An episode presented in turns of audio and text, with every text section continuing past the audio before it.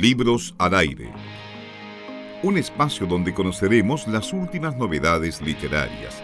Entrevistaremos a escritores destacados, recordaremos los clásicos de siempre y mucho más. ¿Qué tal? ¿Cómo están? A esta hora conversamos con Benjamín Pérez Krumenacker. Él es eh, psicólogo clínico especializado en arte terapia y ecoterapia. Es también profesor universitario en el ámbito de la creatividad y actualmente, además de atender su consulta privada, se dedica a impartir talleres sobre los temas que aborda en el libro que está publicando este mes, Las Flores del Alma, mandalas para colorear y una técnica de arte terapia. Benjamín, ¿cómo estás? Muy buenas tardes. Muy bien, muchas gracias. Feliz de compartir con ustedes en la radio. Para nosotros también es un placer poder conversar contigo, Benjamín, y conocer más de este mundo de las mandalas que se han tomado también eh, la, la, agenda editorial. Hemos visto muchos libros de este tipo, pero eh, también queremos saber de qué se trata esto de las mandalas y qué mejor que con un representante eh, local, nacional de este tema, Benjamín. Bueno, yo yo siento que este este éxito que ha tenido el tema de los mandalas para colorear tiene que ver con que la gente necesita eh, instancias, espacios, herramientas para tener un momento consigo mismas, para para relajarse, pero no no una relajación fofa, sino que una relajación que te conecta, que te que te regresa a una intimidad contigo. Y, este libro justamente propone propone eso y un poquito más, diría yo, porque aparte de, colorear, yo enseño en el libro una técnica de arte terapia que yo desarrollé en mi consulta para crear tus propios mandalas. Y en estas imágenes que tú vas creando, vas eh, expresando emociones bloqueadas, vas trabajando con tus miedos, con tus rabias, con tus dificultades en el fondo que aparecen representadas en esta en este, mandala que tú mismo creaste.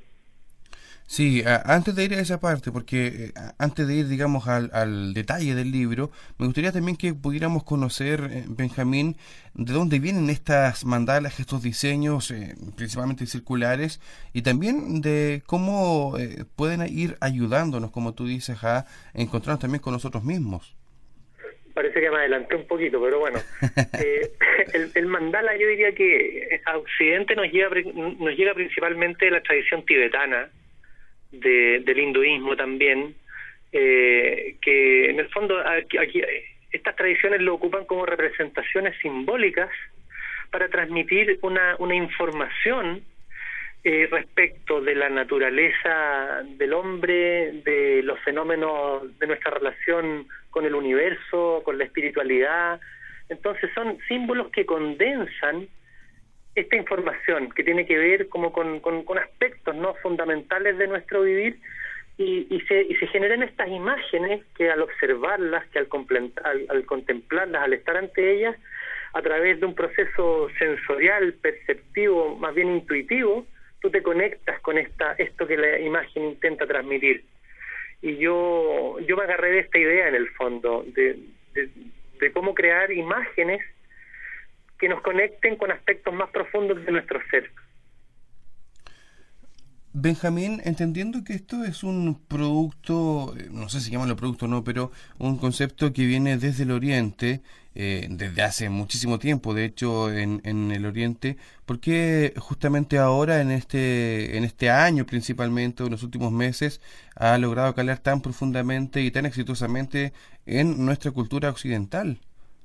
Mira, es interesante que me pregunte eso porque esto no viene solo de Oriente, a nosotros como que nos llegó de Oriente, pero en la tradición celta hay mucha utilización de mandala, los vikingos, eh, tradiciones americanas también antiguas, los mayas, los aztecas, los mapuches también usan la representación dentro de esta estructura mandálica, digamos, que hay un centro y que hay un círculo alrededor y que es un, es un, es un ámbito circular de representación, siempre vinculado a lo espiritual, a lo sagrado, a lo cósmico.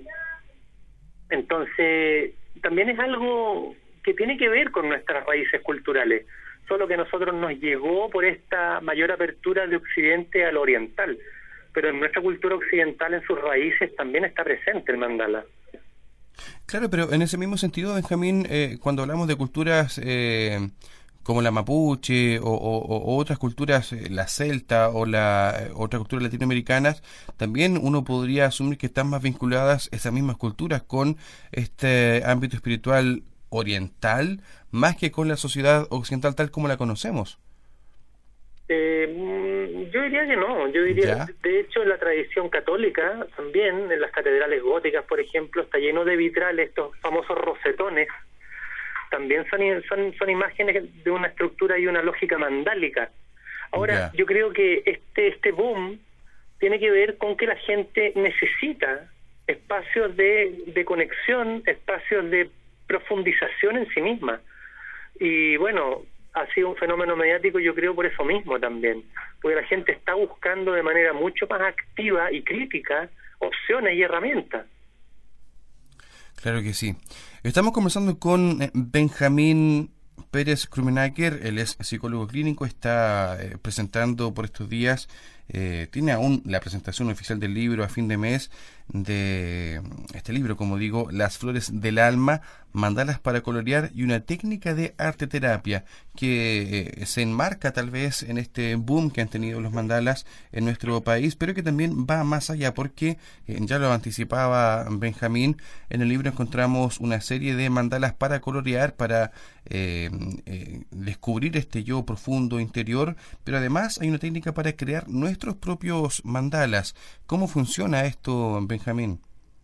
Mira, esta, esta técnica busca, o sea, nace de mi trabajo clínico, con pacientes, con grupos de personas en talleres, y una de las cosas que yo observé, muy patente y muy evidente, es que vivimos en estos tiempos en una dolorosa disociación, diría yo, entre un mundo interno a veces desconocido, a veces reprimido, y un mundo exterior muy rápido, muy demandante, muy exigente, y entre estos dos mundos está nuestro yo, nuestra identidad, digamos, tratando de responder y padeciendo estos síntomas de la desconexión o de la disociación, ¿no? Entre estas dos dimensiones. Entonces, enfrentado a, a estos hallazgos, en el fondo, agarro la estructura mandálica y desarrollo una matriz, yo le llamo una matriz, donde propongo estas tres dimensiones en un espacio de representación visual, gráfica, a través del dibujo. Entonces, básicamente consiste en conectarte primero con tu mundo exterior y abrirte a recibir alguna impresión, alguna idea, alguna imagen y representarla en el borde externo del círculo. Yo, cómo te sientes, cómo estás, qué quieres, cómo quién soy hoy, quién estoy siendo, qué hago, qué me gusta, qué no me gusta, y también represento. Y finalmente, uno como que se zambulle ¿no? en este espacio más misterioso y más profundo del mundo interior, y también recibe alguna impresión y la representa. Y una vez que está representado estos tres mundos en esta estructura mandálica, uno intenta ver cómo está funcionando esto, qué, fluye, qué no fluye, dónde hay armonía o desarmonía, pero ojo, sin analizar, sin interpretar, sino que simplemente en una observación de la forma, del color. Y uno en general recibe una impresión, y a ver esa punta no me gusta, o eso está muy cuadrado, o estas dos dimensiones están muy separadas, hay que me gustaría juntarla. Entonces ahí uno viene y hace un siguiente mandala inspirado en eso que le surgió observando el primero que hizo. Entonces ahí em, empieza el proceso del arte terapia, en que tú representas algo que te está pasando por dentro y luego empiezas a jugar y a actuar sobre esto que representaste.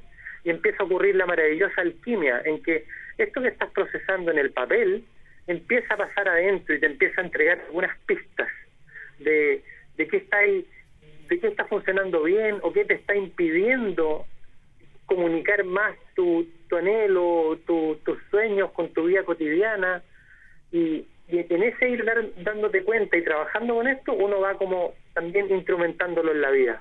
Y eso es lo más sorprendente y lo más lindo. Sí, Benjamín, cuando eh, nosotros recién conocimos este fenómeno acá en nuestro país, eh, lo más cercano claramente, eh, lo entendimos y lo conocimos como un, un, artefacto, en el fondo el libro, el dibujo para pintar, para colorear, principalmente para adultos, y entendiendo la profundidad que debiera tener este arte terapia, uno también asume que esto es principalmente para adultos. Sin embargo, hay aplicaciones que puedan servir para identificar algunos procesos eh, interiores de personas que son eh, menores, eh, niños, adolescentes, por ejemplo? Por supuesto. Yo, el, grueso de mi experiencia es con jóvenes, con, con adultos, he trabajado también con niños, pero este es un formato que cuando tú entras en relación con él es bastante, es bastante claro.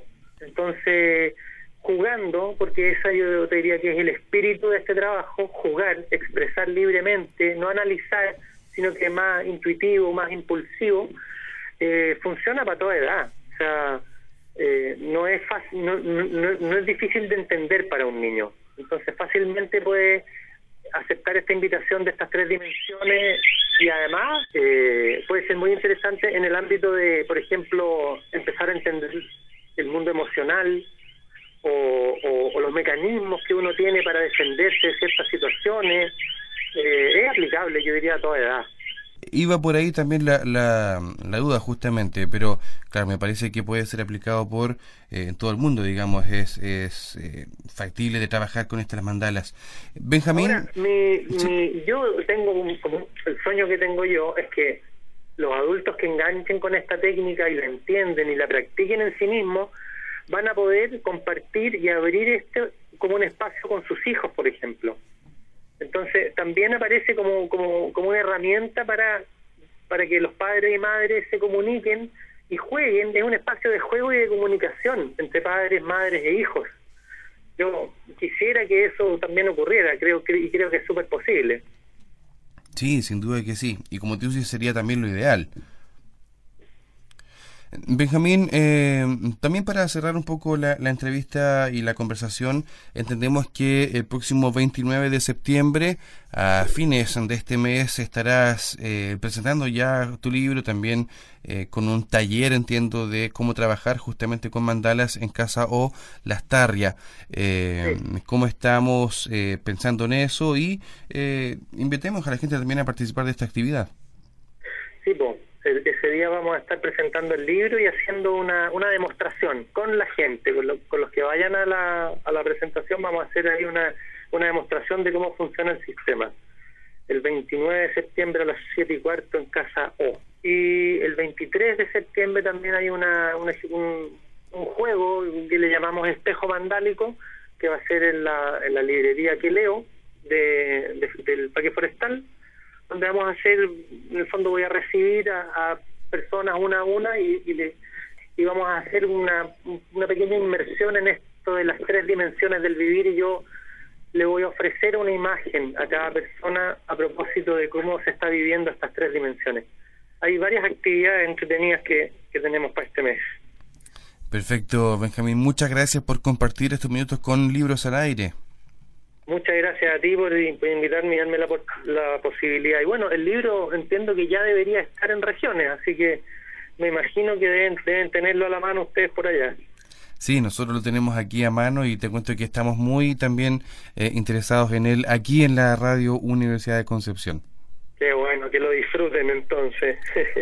un abrazo, Benjamín, y mucho éxito en todo. Muchas gracias, que estén muy bien por allá. Hasta pronto. Chao, chao.